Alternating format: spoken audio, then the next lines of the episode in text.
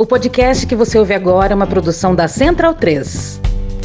Por isso, permita-me, como primeiro ato, né, como ministro, ato público como ministro, dizer o óbvio. O óbvio que, no entanto, foi negado nos últimos quatro anos. Vou dizer coisas óbvias aqui. Trabalhadoras e trabalhadores do Brasil, vocês existem e são valiosos para nós. Mulheres do Brasil, vocês existem e são valiosas para nós. Homens e mulheres pretos e pretas do Brasil, vocês existem e são pessoas valiosas para nós. Povos indígenas deste país, vocês existem e são valiosos para nós. Pessoas lésbicas, gays, bissexuais, transexuais, travestis, intersexo e não binárias, vocês existem e são valiosos para nós. Pessoas em situação de rua, vocês existem e são valiosas para nós. Pessoas com deficiência, pessoas idosas, anistiados, filhos de anistiados, vítimas de violência, vítimas da fome e da falta de moradia, pessoas que sofrem com falta de acesso à saúde, companheiras, empregadas domésticas, todos e todas que sofrem com a falta de transporte, todos e todas que têm seus direitos violados. Vocês existem e são valiosos para nós. Com esse compromisso, quero ser ministro de um país que põe a vida e a dignidade em primeiro lugar.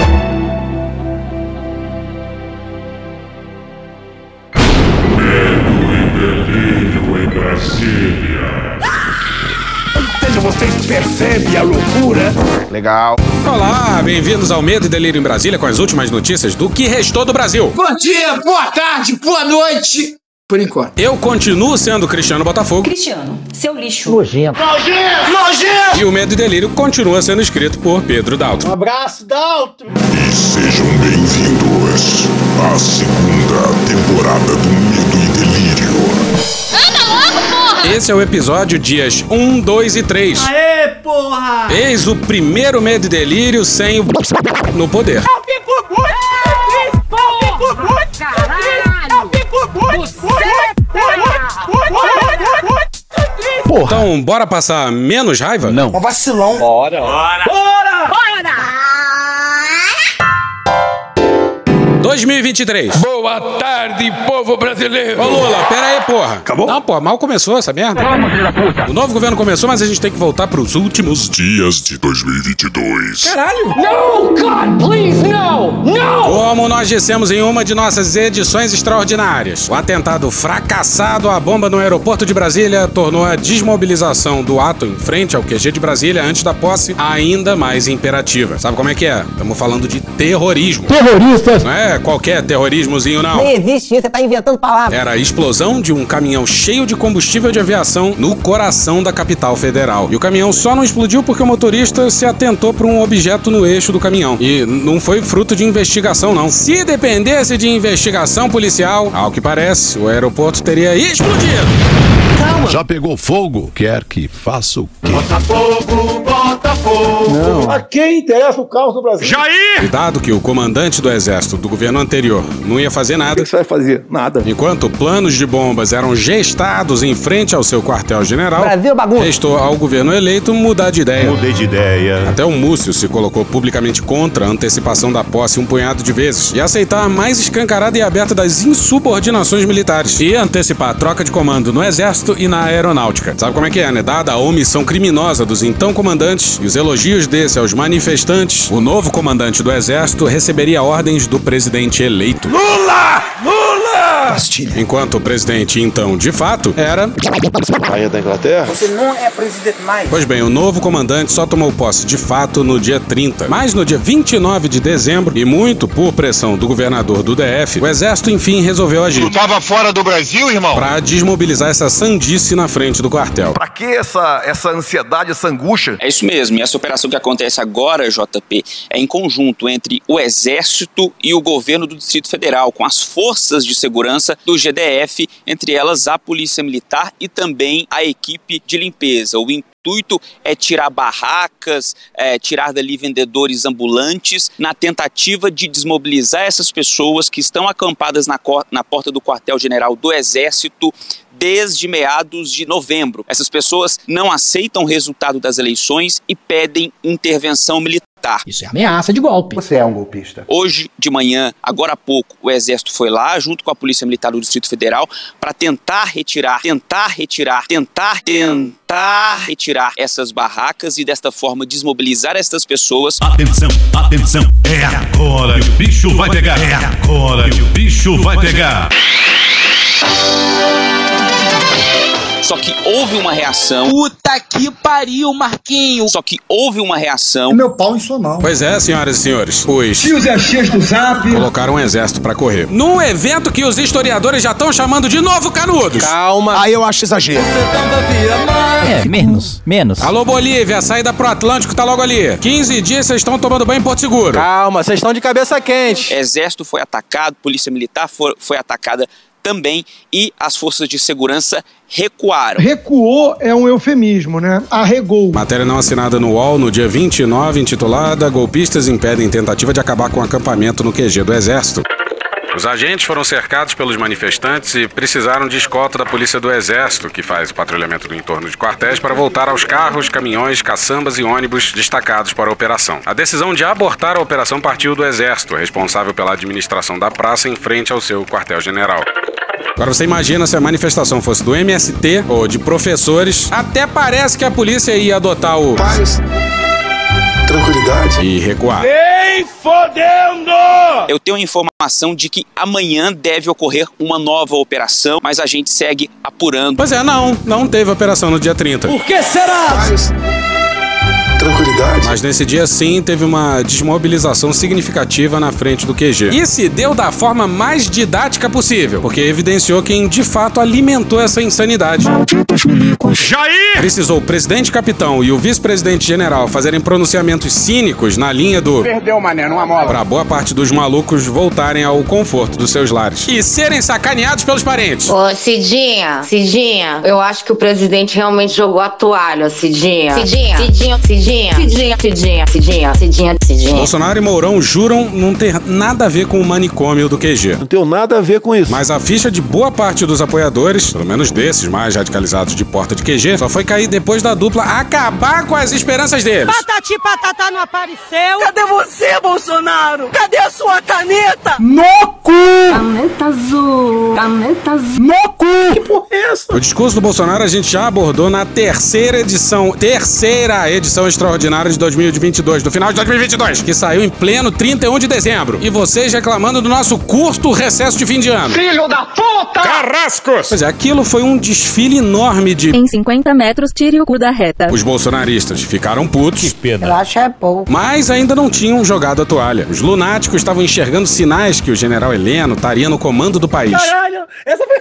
Estupefato. Mas do mais diminuto dos generais a gente fala depois. Os bolsonaristas ficaram putos mesmo, foi com o discurso do Mourão em cadeia nacional. O tempo é o senhor da razão. É meu pau em sua mão. Bolsonaro se evadiu do país. I am very nervous, you know? E o mais humilhado e decorativo dos vices foi logo agendando um discurso à É nação. meu pau em sua mão. De novo! Forma-se neste momento a Rede Nacional de Rádio e Televisão para o pronunciamento do presidente da República em exercício, Hamilton É Mourão. meu pau em sua mão. Chega! Certamente o Bolsonaro tentou proibir o discurso do Mourão. Mas sabe como é que é, né? A partir do momento em que o avião do Bolsonaro saiu do território nacional em 31 de dezembro, Você não é presidente mais. Você não é presidente mais. Brasileiras e brasileiros, Brasileiros e brasileiras. boa noite. É o caralho. No momento em que concluímos mais um ano pleno de atividades e de intensos engajamentos de toda a ordem, Esse negócio de sou do Rio é um negócio engraçado também. Ah, o carioca, o carioca, o carioca. Mourão continua tentando forçar o sotaque gaúcho. na condição de presidente da República em exercício, julgo relevante trazer uma palavra de esperança, de estímulo e de apreço ao povo brasileiro. Eu não sou povo desse rapaz! Vislumbro que os acontecimentos políticos, econômicos e sociais que têm marcado a presente quadra da nossa história Peraí, que porra é essa? Cobrar royalty dele, Cristiano, porra. seguirão impactando a vida da gente brasileira nos próximos anos, tornando a caminhada ainda mais desafiadora, visto que o mundo ainda se ressente da pandemia da Covid-19. Histeria. Histeria. Histeria.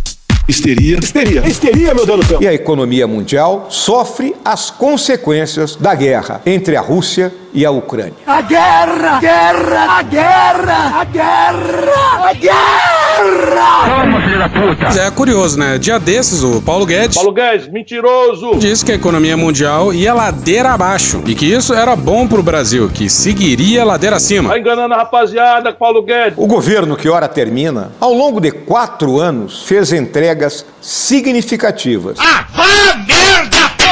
E olha a última entrega significativa listada pelo Mourão. Promovendo também uma eficaz e silenciosa reforma administrativa, não recompletando vagas disponibilizadas por aposentadoria, além da renovação de nosso modelo previdenciário. Sabe o que, que essa suposta reforma administrativa e a reforma previdenciária têm em comum? O fato de que os militares passaram ao largo dessas reformas. Olá, eu gosto de dinheiro. Na boca do cofre, os militares não perderam uma. Juntos, trabalhamos duramente contra a pandemia. Faz o seguinte. Vai todo mundo tomar no cu. O governo trabalhou duramente e arduamente, não contra a pandemia, mas a favor dela, a favor do vírus. Então a ideia de imunidade de rebanho foi uma ideia lá difundida lá logo no início, dizendo, olha, não se falou em barreira sanitária, testagem em massa, vacina, nada disso. Você está atrasando que o vírus pegue em você, porque não adianta que vai pegar. 70% vai, vai se contagiar. Se mínimo 70% vai pegar. Aproximadamente 70% das pessoas vão se contaminar. Pelo menos 70% da população vai ser infectada. O ministro da Saúde era um general da ativa. 50 sentadas. E o ministro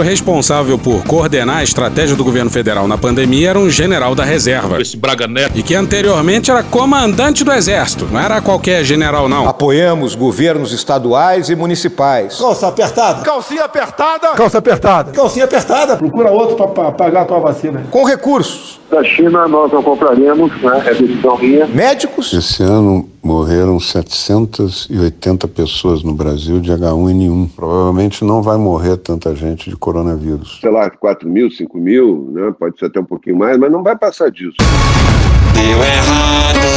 E medicamentos. Eu confio na hidroxicloroquina. E você? Não. Independentemente da posição política ou ideológica dos chefes do executivo. Sem o viés ideológico. Porra, que cretinice, né? Vai ser cretino. Na casa do caralho, na casa do caralho. Trabalhamos e entregaremos ao próximo governo Merda. um país equilibrado. Desequilibrado. Desequilibrado. Desequilibrado. Não consegue nem entregar a porra da faixa. Vai entregar país equilibrado, porra? Nem as chaves eles entregaram. No sábado, quando parte da equipe do novo governo chegou ao Palácio do Planalto, acredite se quiser, todas as portas estavam trancadas, Tralha. Precisou se chamar um chaveiro para abrir as portas de gabinetes do Palácio do Planalto. Para você ter uma ideia do grau de hostilidade que existe nessa passagem de bastão e do grau de bizarrices que ainda se encontra nesse nessa troca de guarda, nessa troca de turno do governo Bolsonaro para o governo Lula. Olha até onde até onde se chegou. Essa é a Natuzaneri na Globo News. E ela escolhe muito bem as palavras. Bizarrices. Muito bom, muito bom. Os caras estão entregando terra arrasada. Pra onde quer que se olhe, é esse o diagnóstico. Mas, pro general Mourão, a gente tinha era que parabenizar esse governo militar. Não. Trabalhamos e entregaremos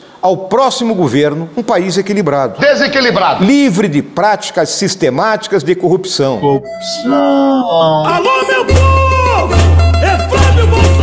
Em ascensão econômica Ele disse isso mesmo? e com as contas públicas equilibradas. Desequilibrado. Bizarrices. O general Labirintite fala demais em equilíbrio. Culpa é tua. Projetando o Brasil como uma das economias mais Merda. prósperas e com resultados mais Merda. significativos pós-pandemia no concerto das nações. Sabe que você é muito petulante. Eles mentem. Mentem na cara dura. Mentem sem ter vergonha de mentir. Nem todas as empreitadas obtiveram o sucesso que almejávamos. Missão cumprida. A gente precisa de uma trilha.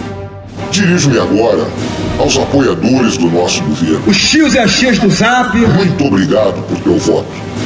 Desejo concitá-los a lutar pela preservação da democracia. Não fode, meu irmão. Pois é, o general tá fazendo cosplay de democrata e escolheu o verbo lutar. Porque é uma luta do bem contra o mal. Dos nossos valores, do Estado de Direito e pela consolidação de uma economia liberal, forte, autônoma e pragmática. Negacionistas. Acusação idiota. O general só pensa em economia liberal. A putaria tá aqui, ó. Só pensa naquilo. Tarado. E que, nos últimos tempos, foi tão vilipendiada e sabotada por representantes dos três poderes da República. Dos três poderes da República. Caralho! Ele disse isso mesmo? Disse. Lembrando que o discurso do Mourão é de hostilidade aberta ao STF e ao TSE. Em especial. Xandão. Xandão. Pouco identificados o desafio da promoção do bem comum. Bom, vocês repararam que ele citou os três poderes, né? Não deixou ninguém de fora. E não deixou porque pros generais é isso mesmo. São civis, são todos civis, não prestam. Cidadãos de segunda classe. Nojento. E aí, é o que parece para ele, só os militares são identificados com a promoção do bem comum. Com certeza. A gente deveria estar agradecido por 64. A minha geração, ela é marcada pelos sucessivos ataques que a nossa instituição recebeu de forma covarde, de forma não coerente com os fatos que ocorreram no período de 64 a 85. Teu cu! Né? Isso marcou a geração. A geração é marcada por isso. E daí? E existem companheiros que até hoje eles dizem assim, poxa, nós buscamos fazer o melhor e levamos pedrada de todas as formas. Caguei. A falta de confiança de parcela significativa da sociedade Não. nas principais instituições públicas decorre da abstenção intencional desses entes do fiel cumprimento dos imperativos constitucionais. Falando sério? Até aqui, essa fala do Mourão é absolutamente criminosa. O presidente da República, em exercício, tenta pousar de democrata, mas o que acaba saindo é um discurso absolutamente golpista. E não só ele culpa todos os poderes, como ainda coloca na conta deles o golpismo bolsonarista. Teu cu. Em 50 metros, tire o cu da reta. gerando a equivocada canalização de aspirações e expectativas para outros atores públicos. Eu tenho vergonha. Outros atores públicos que, no regime vigente, carecem de lastro legal para o saneamento do desequilíbrio institucional em curso. Na minha visão, né, e aí a minha visão que coincide com meus companheiros do alto comando do Exército, nós estamos numa situação daquilo que poderíamos lembrar lá da tábua de logaritmo, né? Aproximações sucessivas, né? até chegar o momento em que ou as instituições solucionam o problema político, né? com pela ação do judiciário, né? retirando da vida pública esses elementos envolvidos em todos os ilícitos, ou então nós teremos que impor isso. Os poderes terão que buscar a solução. Se não conseguirem, né, chegará a hora que nós teremos que impor uma solução. Caralho. Carecem de lastro legal para o saneamento do desequilíbrio institucional em curso. Aê, irmão. Pois é, um dos últimos e mais patéticos atos desse governo militar foi o general presidente em exercício Mão suja de cocô. dizendo quem diria que as Forças Armadas legalmente não podem dar um golpe. Quem fala que é um advogado? Em 2018, ele jurava na Globo News que havia sim lastro legal. Olha só, trecho é longo, a gente já tocou ele aqui algumas vezes, mas vale repetir para entender. Quando você olha a missão constitucional das forças, como é que interpretar isso? Que é a tal da garantia dos poderes constitucionais. Como é que a gente garante os poderes constitucionais? Né? Mantendo a estabilidade. E se um poder não consegue mais cumprir a sua a sua finalidade, o que, que nós fazemos. Então é uma discussão que nós temos tido aí ao longo dos tempos. Quando você fala democracia e paz social, você está vendo as outras duas missões, que é a garantia dos poderes constitucionais e a garantia da lei e da ordem. Mas, general, sempre a pedido por solicitação de um dos poderes. Não é por conta própria. Pois é, mas quando a gente vê que pode ocorrer uma anomia, nós estamos falando aqui numa situação hipotética, né? Quando você vê que o país está indo para uma anomia, na anarquia generalizada, que não há mais respeito pela autoridade, grupos armados andando pela rua, que não há mais respeito pela autoridade, grupos armados andando pela rua. Mas não está na Constituição. A letra da Constituição não estabelece essa possibilidade. Isso é uma possibilidade fora. Toda missão tem que haver uma interpretação. O comandante, no item 1 do estudo de situação do comandante, é interpretar a missão. E não é não fácil. existe interpretação, né, general? Porque a letra, vamos tratar da literalidade da Constituição e o guardião da Constituição é o Supremo Tribunal Federal que interpreta. Só que a garantia dos poderes constitucionais não é por iniciativa de qualquer um dos poderes. A da lei e da ordem, sim. Não existe na Constituição a possibilidade das Forças Armadas agirem por conta própria. Existe apenas, assim, ela atende a comando de poderes institucionais brasileiros. Se- mas se não está na Constituição, uma intervenção é golpe. A- as Forças Armadas elas têm a responsabilidade de garantir que o país se mantenha em funcionamento. Cruzamos os braços e deixamos que o país afunde? Quem é que vai decidir que a situação é, está é, No de limite, anarquia, é, no- nesse limite que o senhor está Para isso colocando? existe comandante, né? O comandante teria que decidir, não seria iniciativa Mas de... o comandante quem? O, o presidente da República? é o, O é próprio o... presidente da República ele é o comandante em chefe das Forças Armadas, ele pode decidir isso. Ele pode decidir empregar as Forças Armadas. Aí você pode dizer, Mas isso tem um regras, autogolpe. é só o Congresso Nacional. É um autogolpe. É um autogolpe. Você pode dizer isso. É um autogolpe também. Quer dizer, eu sou, eu sou, admite a possibilidade teórica de haver um, um autogolpe. Já houve em outros países, né? Aí, ó. Mas agora ele diz isso aqui. Carecem de lastro legal para o saneamento do desequilíbrio institucional em curso. Porra. Pois é, o problema não é a lei. Eles estão cagando pra lei. O problema é que não havia qualquer apoio interno ou externo para os generais realizarem o mais tórrido dos seus sonhos. É golpe. Sexo selvagem.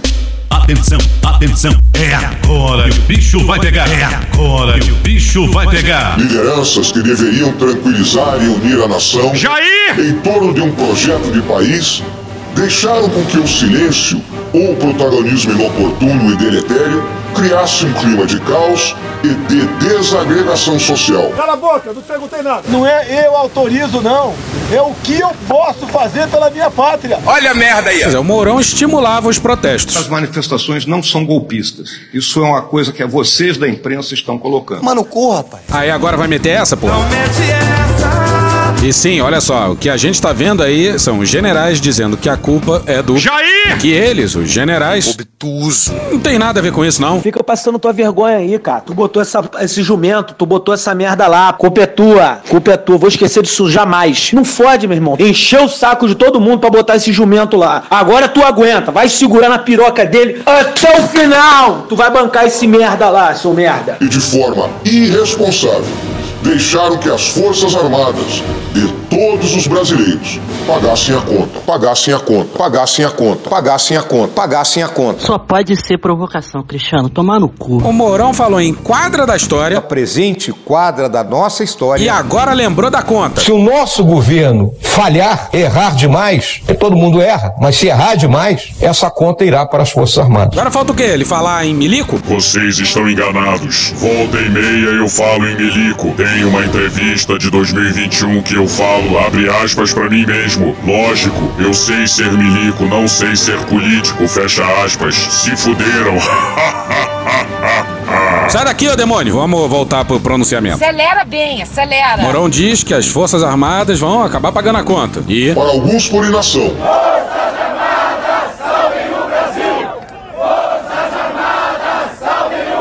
Forças sambadas, salvem o Brasil. Forças sambadas, salvem o Brasil. Muito melhor. E para outros, por fomentar um pretenso golpe. Agora você repare na loucura. Doideira. O sujeito que era vice-presidente da República assumiu a presidência e tá denunciando publicamente o seu companheiro de chapa agora exilado na Flórida. O general vice, que virou presidente no último dia de governo, denuncia o próprio governo militar. Brasil bagunça. A alternância do poder em uma democracia é saudável e deve ser preservada. Mas agora a gente precisa mudar de trilha. Desça daí, seu corno, desça daí. Destaco que a partir do dia 1 de janeiro de 2023 mudaremos de governo. Jura?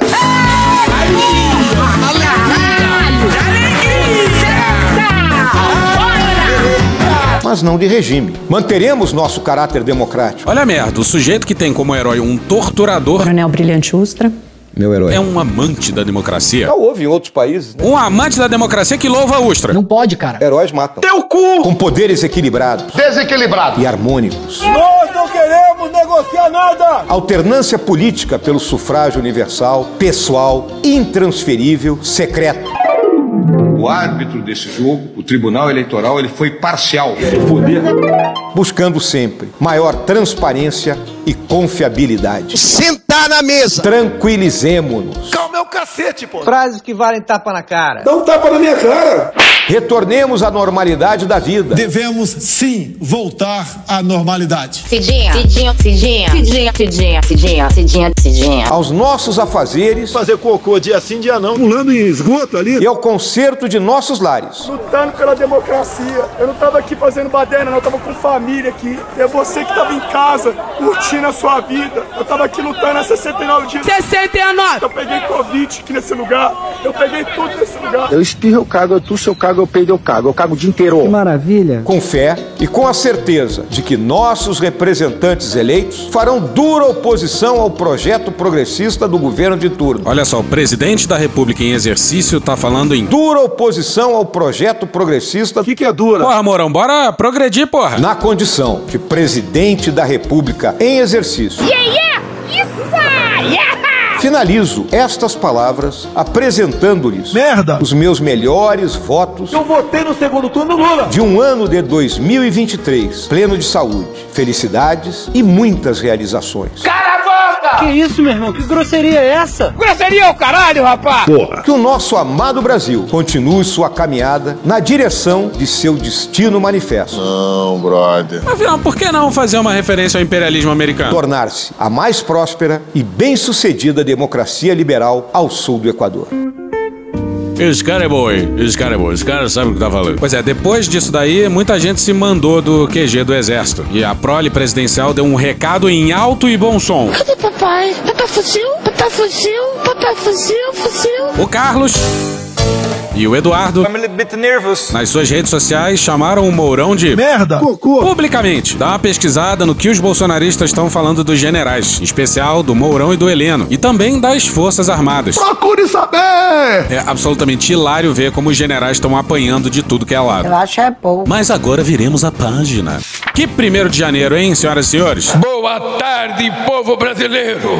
Foi uma posse extraordinária e acabou assim, ó. Senhoras e senhores, a partir desse exato momento eu tenho o prazer e a satisfação de informar a todos os presentes que vai começar a. Menos. E pra agradecer a vocês, as mulheres, eu vou dar um beijo na Janja.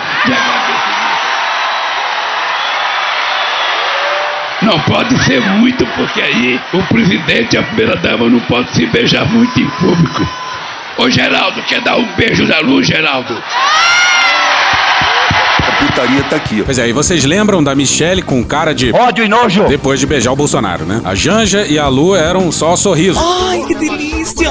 Mas vamos na cronologia do dia primeiro. porque O Brasil pode ser bagunça, mas esse roteiro não é. Não parece. Não parece! Em 2019, a gente teve o Carlos Bolsonaro prejudicando a aerodinâmica do Rolls Royce. Bolsonaro, atribuindo ao Carlos a sua eleição, resolveu dar carona justamente pro seu filho mais esquisito. Que estranho, hein? Quatro anos depois, o Lula convidou o Alckmin e a Lu Alckmin pro Rolls Royce. E foi uma cena bem bonita, que simboliza a escolha do Alckmin pra vice. A gente pode ter mil críticas ao Alckmin. Pra caralho! Mas num país consumido pelo ódio, a união de dois rivais passa uma mensagem bacana. E isso ficou muito claro na posse. É verdade. Imagina aí se alguém em 2007 dissesse pra você que em 2023 o Lula estaria desfilando no Rolls Royce presidencial e do seu lado estaria Lu Alckmin com um sorriso de orelha a orelha. Show! Drogado! Ninguém naquele Rolls Royce estava mais feliz do que ela, nem a Janja. Tá, mas daí do Rolls Royce eles foram pro Congresso. E o Pacheco Chato pra caralho. falou mais do que o Lula. Fala muito! Fala muito! Um gringo desavisado poderia jurar que a cerimônia era da posse do Pacheco. Show!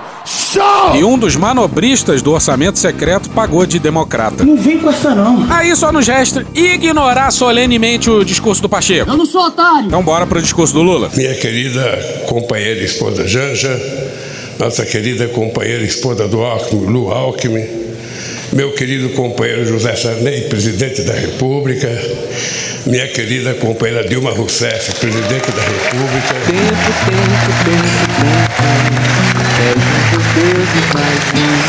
Senhoras e senhores, ao retornar a este plenário da Câmara dos Deputados, onde participei da Assembleia Constituinte de 1988, Era pro Lula ter citado Ulisses e lido isso aqui, ó. Traidor da Constituição é traidor da pátria. Conhecemos o caminho maldito. Rasgar a Constituição, trancar as portas do parlamento, garrotear a liberdade, mandar os patriotas para a cadeia, o exílio e o cemitério. Quando, após tantos anos de lutas e sacrifícios, promulgamos o Estatuto do Homem, da Liberdade e da Democracia, bradamos por imposição de sua honra. Temos ódio à ditadura, ódio e nojo. Era pra ter lido isso, mas não leu. Não pode, cara. Você tá maluco. Você tá maluco. recordo com emoção os embates que travamos aqui democraticamente para inscrever na Constituição o mais amplo conjunto de direitos sociais, individuais e coletivos, em benefício da população e da soberania nacional. O que, que você já falou, meu amor, Ricardo Barros? Eu, pessoalmente, defendo nova Assembleia Nacional Constituinte para que possamos refazer a Carta Magna e escrever muitas vezes nela a palavra deveres, porque a nossa carta só tem direitos. Mano, corra, rapaz. 20 anos atrás,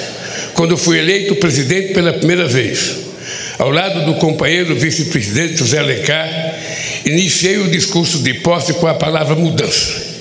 A mudança que pretendíamos era simplesmente concretizar os preceitos constitucionais, a começar pelo direito à vida digna, à vida digna, sem fome, com acesso ao emprego, à saúde e à educação. Mas não é bizarro, né? Você ver um presidente falando de forma coerente e empática? Não é esquisito? Canalhas! Disse naquela ocasião que a missão de minha vida estaria cumprida quando cada brasileiro e brasileira pudesse fazer três refeições por dia. Falar que se passa fome no Brasil é uma grande mentira. Alguém já viu alguém, alguém pedindo um pão na porta ali na, na, no caixa da padaria? Você não vê, pô. Olha, quem recebe 400 reais por mês de Auxílio Brasil pode ter dificuldade, mas fome não passa. Teu cu, isso aí, teu cu. Ter de repetir este compromisso no dia de hoje, diante do avanço da miséria e do regresso da fome, que havíamos superado é o mais grave sintoma da devastação que se impôs ao país nos anos recentes. Pois é, terra arrasada. E parece que esse era mesmo o projeto. O Brasil não é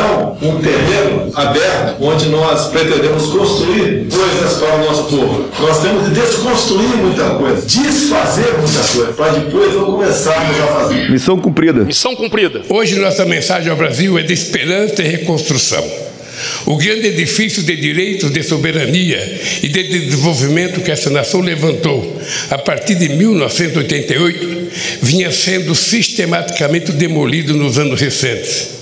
É para reerguer este edifício de direitos e valores nacionais que vamos dirigir todos os nossos esforços. Tantas menções a 1988 e nenhuma a Ulisses. Muito cruel! O diagnóstico que recebemos do governo de transição de governo é estarrecedor. Salva! Acho que pode melhorar. Salva! Piorou. Esvaziar os recursos da saúde. Eu não sabia nem o que era o SUS. Desmontar a educação. A universidade, na verdade, ela deveria ser um para poucos. Uma boa forma de entender a falência em forma de governo dos últimos quatro anos é olhar para essas duas pastas. Susto, caralho! Foram cinco ministros da educação. Pior que uma decisão mal tomada, uma indecisão. E foram, com uma pandemia no meio, cinco ministros da saúde. Sou ousado! Em quatro anos, porra! Não tem como não dar errado. Vai dar errado. A cultura, a ciência e tecnologia, destruir a proteção do meio ambiente, não deixar o recurso para a merenda escolar,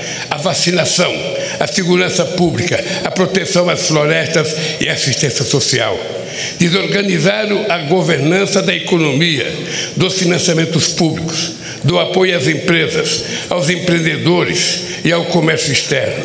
Dilapidar as estatais e os bancos públicos, entregar o patrimônio nacional os recursos do país foram rapinados para saciar a estupidez, estupidez, estupidez dos rentistas de acionistas privados nas empresas públicas. Reparem que é a primeira vez que o Lula vai usar a palavra estupidez. O clima tá correto! Sabe, é sobre estas terríveis ruínas, terríveis ruínas, terríveis ruínas. Para ler pipe de crack. Simbolou aí, é sobre essas terríveis ruínas. Que assumo o compromisso de, junto com o povo brasileiro, reconstruir o país e fazer novamente um Brasil de todos e para todos. O comunismo vai comer solto. A gente vai pegar o teu Celta, a tua Honda Bis, a tua CG. Eu queria dizer aos deputados e senadores que o resultado da nossa transição, que foi coordenada pelo companheiro Alckmin, será enviada a cada deputado, a cada senador, a cada ministro da Suprema Corte,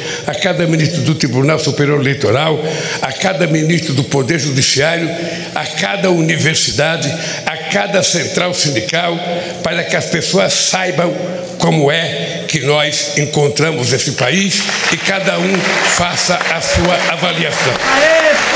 O Lula fala sobre a PEC mais recente, que parte da imprensa resolveu apelidar de PEC da gastança. O governo Bolsonaro furou o teto durante quatro anos. No total, o estouro somou quase 800 bilhões de reais, segundo reportagem da BBC News Brasil. Assim fiz porque não seria justo nem correto pedir paciência para quem tem fome.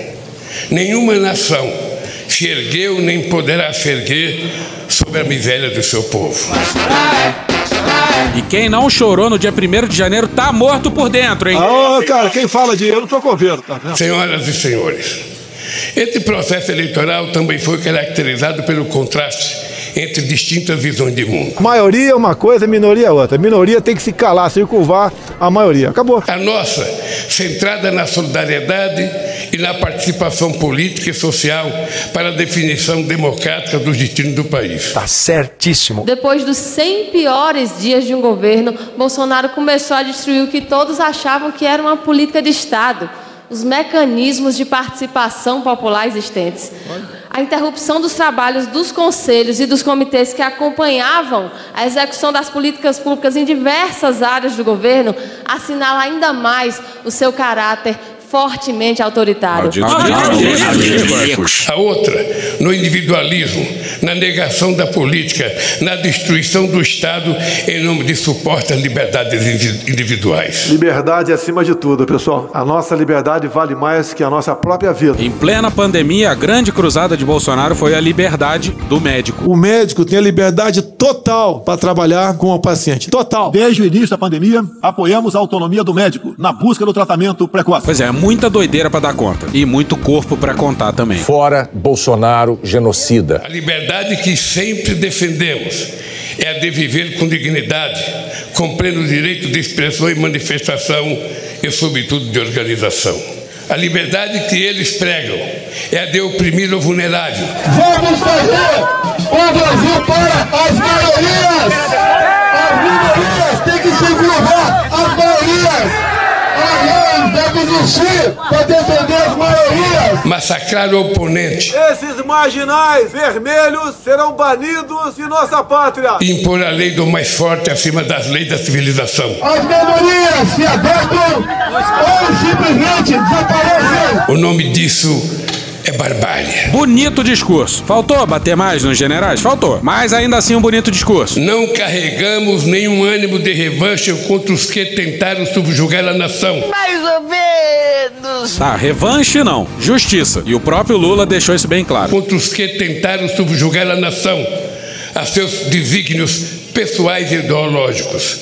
Mas vamos garantir o primado da lei. Quem errou responderá por seus erros com direito à ampla defesa dentro do devido processo legal. Bem-vindos ao devido processo legal? Também estamos varrendo a esquerda para fora do Brasil. Nós vamos, num curto espaço de tempo, mandar embora o comunismo do Brasil. Dizer aos canalhas que eu nunca serei preso. Será mesmo? O mandato que recebemos, à frente a adversários inspirados do fascismo, será defendido com os poderes que a Constituição confere à democracia. Ao ódio responderemos com amor. Ô Geraldo, quer dar um beijo na luz, Geraldo? A mentira com a verdade. Eu acho que até o fake news é válido, com todo respeito. Fake news faz parte da nossa vida? Não. Ao terror e à violência responderemos com as leis e suas mais duras consequências. O que, que é dura? É meu pau em sua mão, porra. Sob os ventos da redemocratização dizíamos: ditadura nunca mais. Hoje, depois do terrível desafio que superamos, devemos dizer: democracia para sempre. Porra, emocionante, bonito e tal. Mas se tivesse citado Ulisses, ia ser melhor. Então diz aí, Ulisses, sobre as palmas. Temos ódio à ditadura, ódio e nojo. Bom, aí o Lula fala um monte de coisa sobre o novo governo. Retomada das instituições públicas, retomada de obras, Minha Casa Minha Vida, novo PAC, papel dos bancos públicos e empresas públicas, de pequenas empresas, papel do consumo popular, valorização do salário mínimo, a necessidade de acabar com a fila do INSS, um debate sobre a legislação trabalhista, retomada da industrialização, da inovação, meio ambiente, bioeconomia, transição energética, agricultura familiar, desmatamento zero, emissão zero de gases do efeito estufa, aplicação da lei, parece óbvio, mas não é, proteção dos povos indígenas, revitalização da cultura e política cultural, igualdade racial, cotas, políticas para negros e pardos, igualdade de gênero, políticas para mulheres, respeito aos direitos e cidadania, segurança pública, revogação de decretos de acesso a armas e tolerância religiosa. Caralho! Senhoras e senhores, o período que se encerra foi marcado por uma das maiores tragédias da história a pandemia de Covid-19. Gripezinha ou resfriadinho. Em nenhum outro país a quantidade de vítimas fatais foi tão alta proporcionalmente à população quanto no Brasil. Eu não sou médico, mas sou ousado. Culpa é tua. Um dos países mais preparados para enfrentar as emergências sanitárias, graças à competência do nosso sistema único de saúde e da competência de vacinação do nosso povo. Vacina eu tomo! Vacina tomo! Vacina eu tomo! Pá! Pega numa bunda! Pá! Pega na outra! Pá!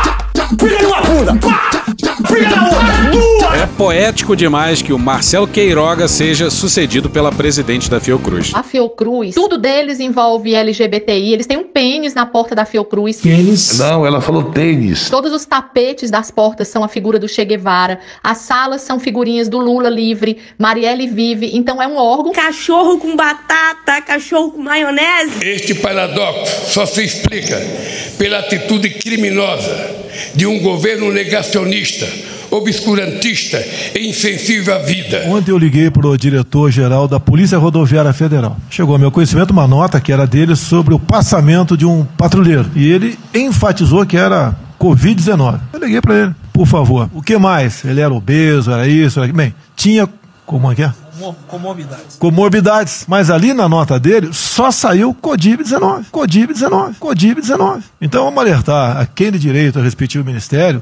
Pode botar Codib-19, mas bota também. Tinha fibrose, um montão de coisa. Não entendo esse negócio, não. Tem um montão de coisa lá. A sensibilidade incrível desse homem. As responsabilidades por esse genocídio hão de ser apuradas e não devem ficar impunes. Anistia é o caralho. Anistia é o caralho, hein? É o caralho.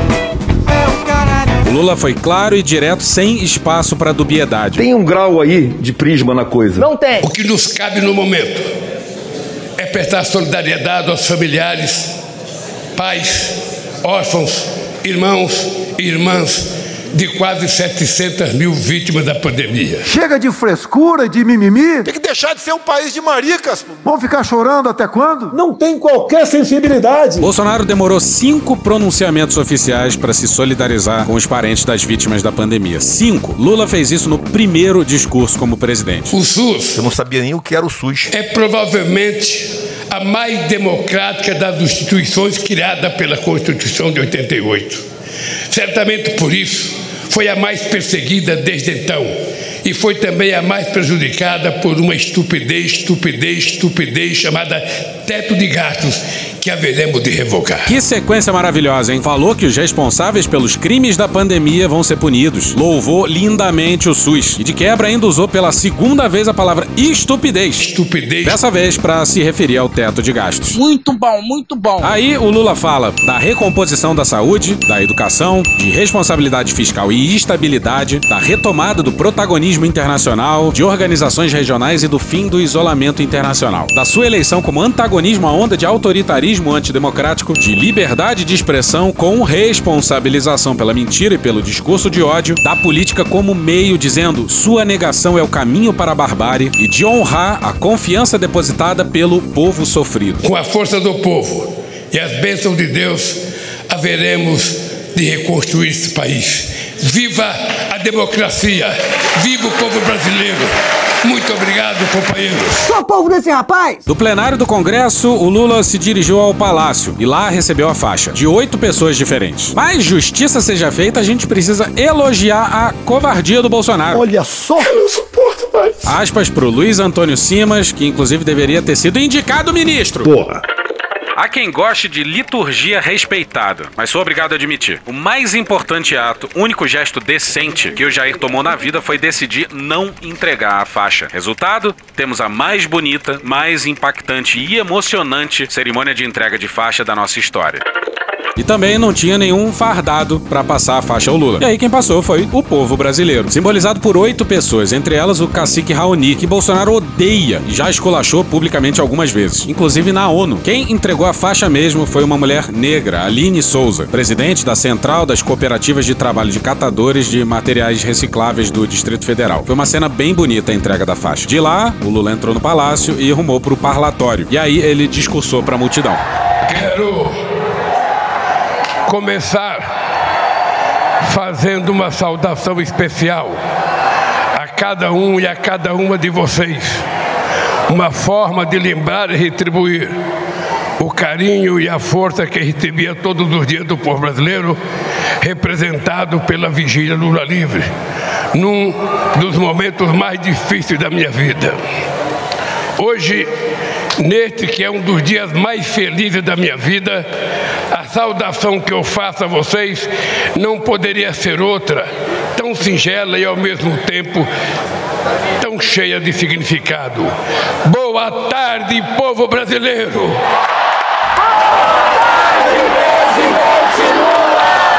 Pois é, o arco dramático do Lula é realmente fascinante. Goste você dele ou não, o cara foi preso, tentaram enterrar ele vivo. Metaforicamente, metaforicamente, metaforicamente. Como ele próprio diz. E mesmo assim, ele voltou à presidência. Chupa que a cana é doce, meu filho. E até o Reinaldo Azevedo reconhece. Agora o Lula se torna o, o brasileiro com a história mais notável. Não adianta tentar fingir que não vindo de onde veio, presidente duas vezes, é? fez a sua sucessora, houve as crises que houve, foi preso, preso injustamente, condenado, sem prova, cada vez mais a polícia daquela operação e a sem vergonhice em que aquilo se transformou fica mais clara, sai da cadeia, fica 580 dias preso, sem prova, eu insisto, não há brasileiro que se digne a me dizer em quais páginas da sentença de Sérgio Moro as provas aparecem, porque elas não existem, e ele sai da cadeia e se elege presidente da República. E, como se não bastasse, ainda voltou no velório desse governo militar. Ah, oh, cara, quem fala de eu não tô com governo, tá vendo? Ainda que nos arranquem todas as flores, uma por uma, pétala por pétala, nós sabemos que é sempre tempo de replantio e que a primavera há de chegar e a primavera já chegou.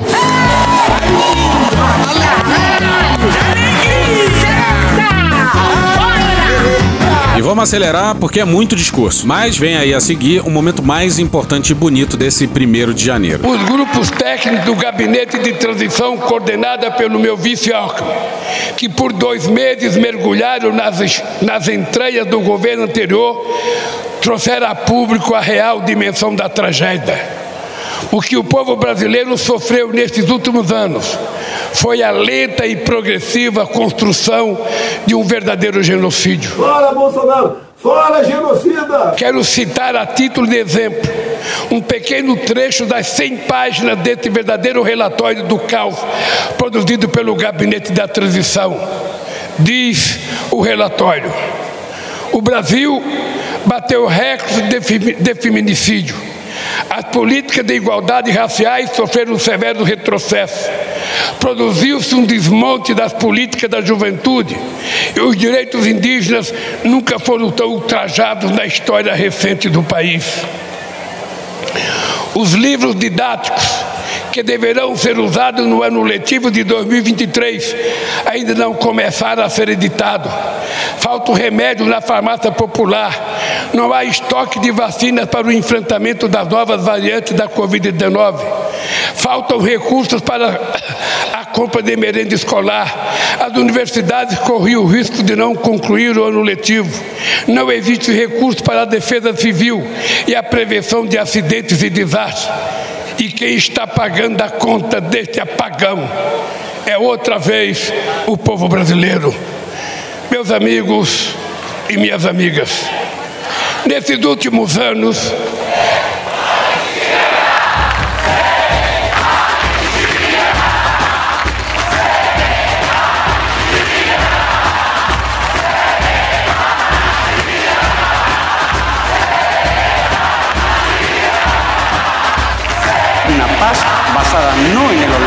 sino en la memoria, no en la violencia, sino en la justicia.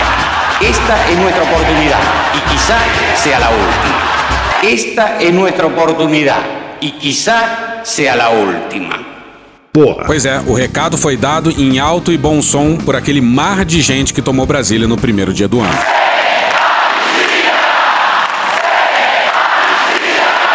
Pois é. Anistia é o caralho. Não é revanchismo nem vingança, é justiça. Bora de Tiago Amparo no dia 4 na Folha.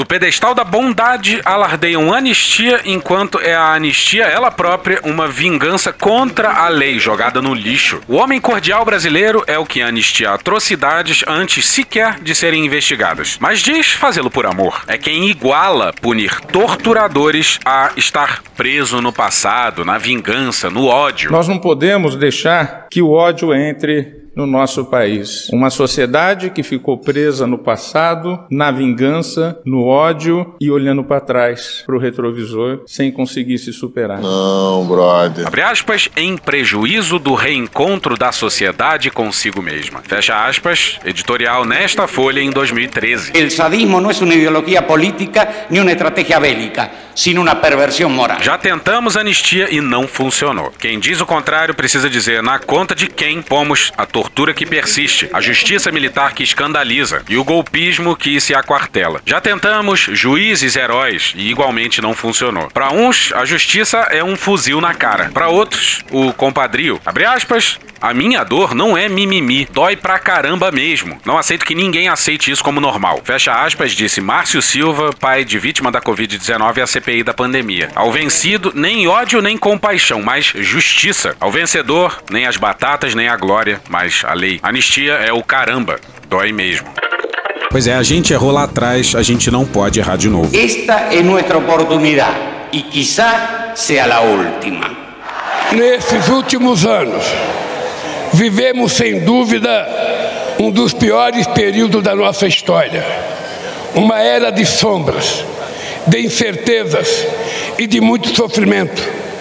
Mas esse pesadelo chegou ao fim pelo voto soberano. Por isso, faço esse chamamento a todos os brasileiros e brasileiras que desejam um Brasil mais justo, solidário e democrático. Junte-se a nós num grande mutirão contra contra a desigualdade. Dividir riqueza e renda? Alguém conhece algum empresário socialista? Algum empreendedor comunista? Alguns querem que eu taxe grande fortuna no Brasil? É um crime agora ser rico no Brasil? Por isso vem propor um mutirão de amor para que as barreiras se desfaçam na poeira e seja o fim, o fim do mal pela raiz, nascendo bem que eu sempre quis. É o que convém pra gente ser feliz. Quero terminar pedindo a cada um e a cada uma de vocês que a alegria de hoje seja a matéria-prima da luta de amanhã e de todos os dias que virão. Que a esperança de hoje fermenta o pão que há de ser repartido entre todos. Tem uma passagem bíblica, se eu não me engano, quando Jesus dividiu o pão. Depois ele deu uma desaparecidinha, né? Daí o povo foi atrás. Foi atrás de Jesus para quê? Para mais benefícios pessoais. Fizeram a ligação com o PT, dando bolsa, bolsa isso, bolsa aquilo. E que estejamos sempre prontos a reagir em paz e em ordem a quaisquer ataques extremistas que queiram sabotar e destruir nossa democracia. Na luta pelo bem do Brasil, usaremos as armas que os nossos adversários mais temem. A verdade que se sobrepôs à mentira, a esperança que venceu o medo e o amor que derrotou o ódio. Viva o Brasil e viva o povo brasileiro! Sou povo desse rapaz? Por enquanto.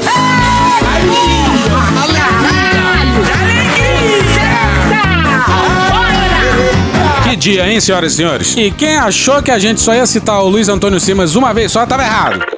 Sobrevivemos aos piores anos, aqueles em que o Brasil, Estado-nação forjado como projeto de exclusão e aniquilação de pluralidades, tentou matar a brasilidade. Imagina se o país capital da alegria, capital da escola de samba, o país que deu ao mundo esse exemplo de fraternidade, imagina se a gente merece um presidente horroroso que tá aí. Tentou matar a brasilidade, aventura fresteira e festeira de invenção de mundo, liberdade, beleza e incessante produção de cultura. A arte brasileira da próxima década. Nos aconchegos das brasilidades, tecemos formas plurais de nascer, morrer, rezar, dançar, amar, comer, celebrar, cantar, vestir, falar, olhar, cheirar, perceber, brincar, inventar, jogar futebol, bater tambor, dobrar e desdobrar. Na viração da aldeia, o terreiro mundo. Somos um povo de culturas fresteiras. Aquelas que, jogando nas rachaduras dos muros institucionais, com a destreza e a arte do drible no vazio de Mané Garrincha, inventam constantemente modos garrinchados de vida, que buscam a transgressão, o equilíbrio gingado, a terreirização do território, como estratégias de jogo e combate contra a mortandade produzida pelo desencanto do mundo. Ano passado eu morri, esse ano eu não morro. A gente não faz festa porque a vida é fácil, mas pela razão inversa. A nossa história é tensionada pelos confrontos entre o Brasil e a brasilidade. Que a partir de hoje o Brasil acolha a brasilidade, sabendo que é ela, a brasilidade, que pode inventar, derrubando muros, o Brasil. Cimas pra presidente em 2026, hein? Semana que vem a gente fala mais do novo governo. Puxa daí, Cunha. Alegria! E hoje a gente fica por aqui. Esse episódio são áudios de TV Brasil, Scott Buckley, Choque de Cultura, Galãs Feios, Trapalhões, Professor Pasquale, Carla Bora, Poder 360, TV Brasil, Band de Jornalismo, Gaveta, The Office, Jovem Pan, Botafogo, Chico Buarque, SBT Jornalismo, Metrópolis, Intercept Brasil, Canal Meio, Franciel Cruz, Diogo Defante, Jovem Pan Esportes, Trio Nordestino, Beatles, Leandro Rassum, Dom e Juan, Estadão, Manuel Gomes, Casimiro, Programa Silvio Santos, CPLP, C-SPAN, TV Pública de Angola, Flow, Falha de Cobertura, Programa Cadeia, Cartoon Network, TV Casé, TV Senado, Caratapa, Rádio Band News FM, Samuel Mariano, Edilson Farias, Tabata Amaral, Globo News, Rede Globo, Jorge Vulgo Dudu, Stallone Cobra, John Williams, Desmentindo Bolsonaro, O Povo Online, Escolhendo Professor Raimundo, Midcast, Júlio Victor, Belo, Os Donos da Bola, CNN Brasil, Cara do Engarrafamento da Brasil, Grupo Revelação, Milton Cunha, Nenho, Orquestra Brasileira de Música Jamaicana, Câmara dos Deputados, Daniel Furlan, AFP, DJ Malboro e Tati Quebra Barraco, Pesadelo na Cozinha, Porta dos Fundos, Joe Pass, Pânico, Pepeu Gomes, Mr. Catra, Meteoro Brasil, UOL, TV Câmara, Parafernália, Magari Lorde, Drauzio Varela, Esporte TV, Davi Almeida, Opaí, ó, Januário de Oliveira, Jornalismo TV Cultura, Bárbara Sacomori, Sai de Bamba, BBC News Brasil, Jornal Nacional, Vitor Camejo, SBT News, Thiago Rodrigo, Planalto, Greg News, Rubinho Jacobina, Canal da Resistência, SDH Argentina, DCM TV, Jorge Aragão Zeca Pagodinho, Away de Petrópolis, Hermes e Renato, Belchior e BM CBDF. Thank you! Se quiser e puder, pinga um lá pra gente no PicPay ou no apoia.se barra medo e delírio. Porra, doação ao caralho, porra. Não tem nem dinheiro pra me comprar um jogo de videogame, moro, cara? Assina o nosso feed no seu agregador de podcast favorito e dá uma olhada nas nossas redes sociais. E também no loja.medoedelirioembrasilha.com.br. Eu sou Cristiano Botafogo, o Medo e Delírio em Brasília é escrito por Pedro Daltro e um grande abraço. Bora passar pano? Não. Mas bora passar menos raiva? Bora. Me permite uma parte? Não lhe dou a parte. Frases que valem tapa na cara. Edição José Múcio. Boa tarde a todos.